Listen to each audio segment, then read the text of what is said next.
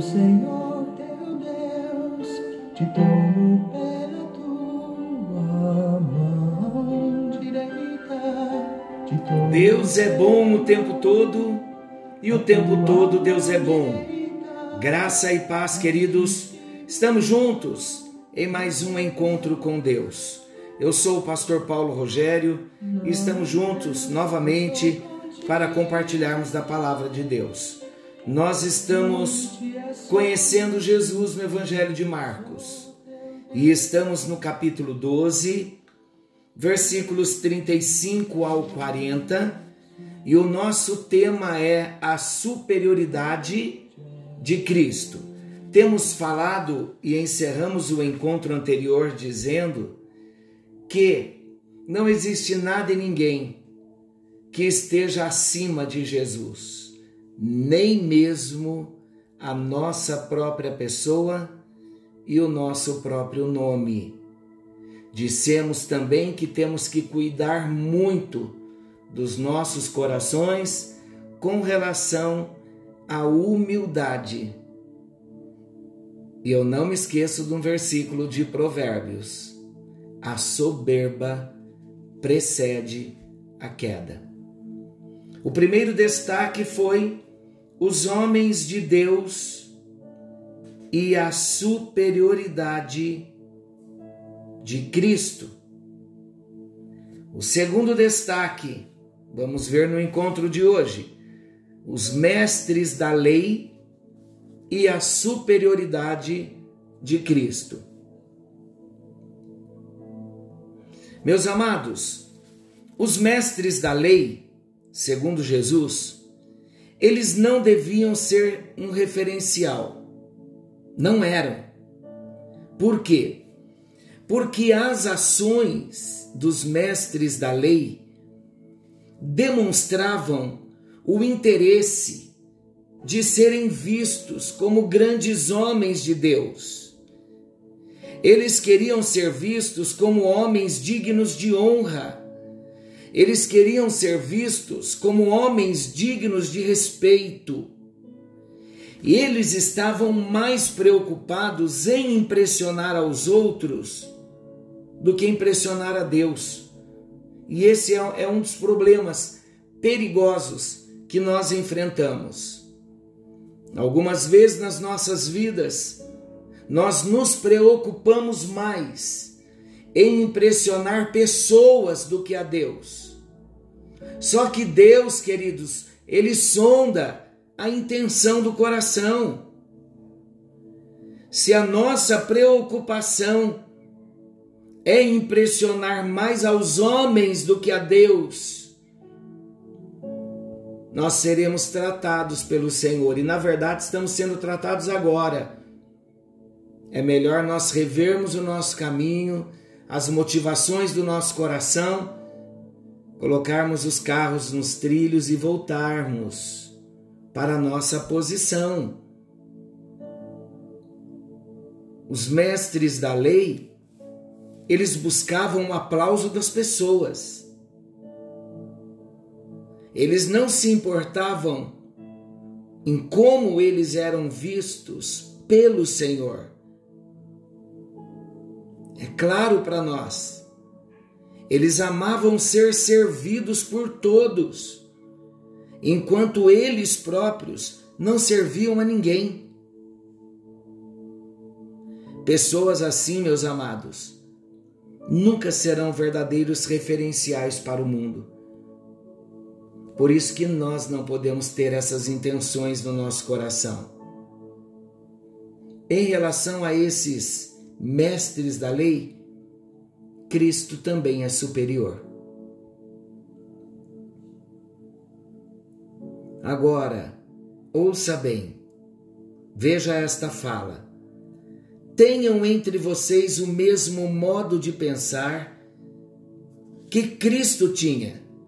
Veja, fala do apóstolo Paulo.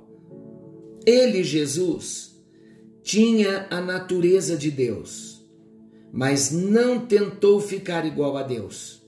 Pelo contrário, ele abriu mão de tudo o que era seu e tomou a natureza de servo, tornando-se assim igual aos seres humanos e vivendo a vida comum de um ser humano. Ele foi humilde. Ele foi humilde. Vou repetir.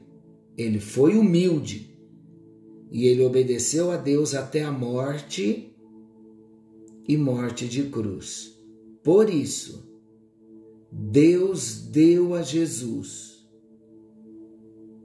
a mais alta honra e pôs nele o nome que é o mais importante de todos os nomes.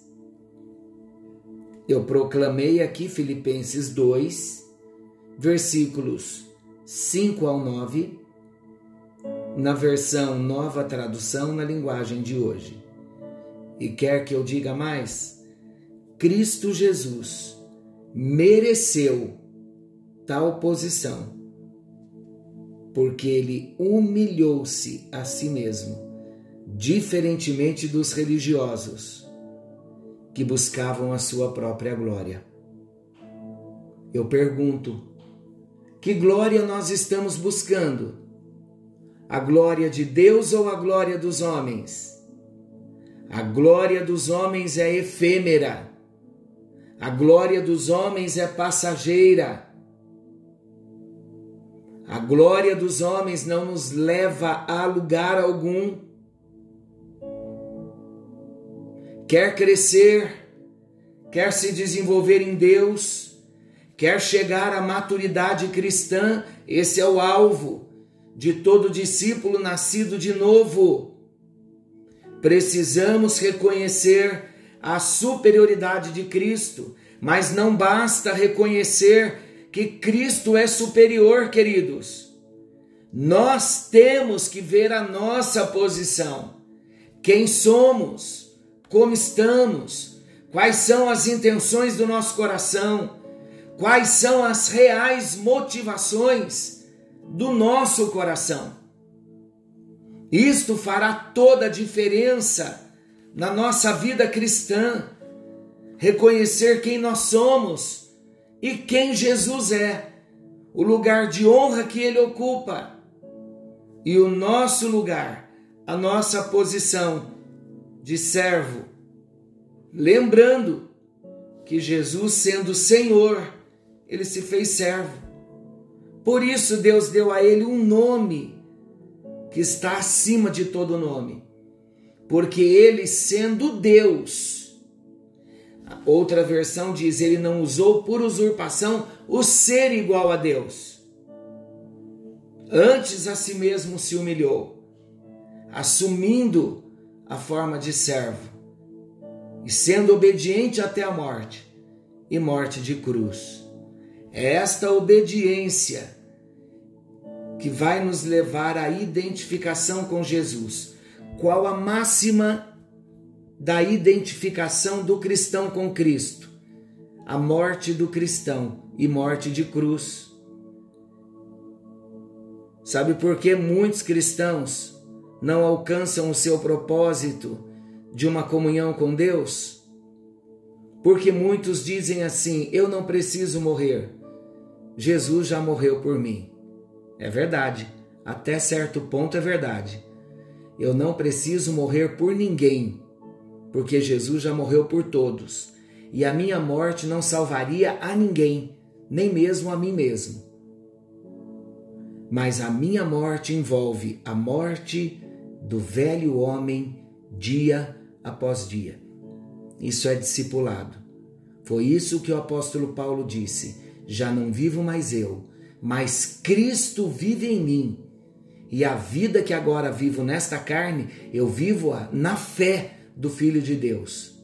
Em outras palavras, a minha vida física, eu estou usando-a para viver em fé. Em outras palavras, a minha natureza humana eu já crucifiquei para viver a vida de Deus, para viver a vida cristã. Não tem como nós vivermos a vida cristã se não crucificarmos dia a dia o velho homem. Quando nós reconhecemos Jesus como superior a nós, eu disse e volto a repetir: não basta reconhecê-lo como superior a nós. O primeiro passo é esse. É o primeiro. O segundo passo é eu permitir a morte do meu eu, a crucificação do meu eu para que a glória de Deus, para que a glória de Jesus seja vista em mim. Vamos entrar por esse caminho de morte? A morte do ego, a morte do eu, a morte da velha natureza, crucificando a todos os dias. Queridos, se nós deixarmos a velha natureza solta, ela vai fazer uma devassa, uma destruição porque mesmo crucificada, ela clama para sair da cruz, sabia? Tão forte que é a natureza humana. Vamos mantê-la crucificada todos os dias com Jesus.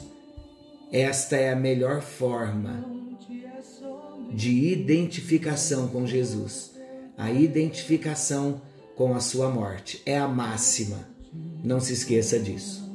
Querido e amado Pai celestial, a nossa oração hoje ela é muito importante, como todas. Mas hoje a ênfase que eu quero dar na oração é sobre esta questão de uma decisão voluntária, de uma decisão pessoal, de nos colocarmos voluntariamente debaixo do temor, em obediência, no altar do sacrifício, para fazermos morrer a velha natureza todos os dias.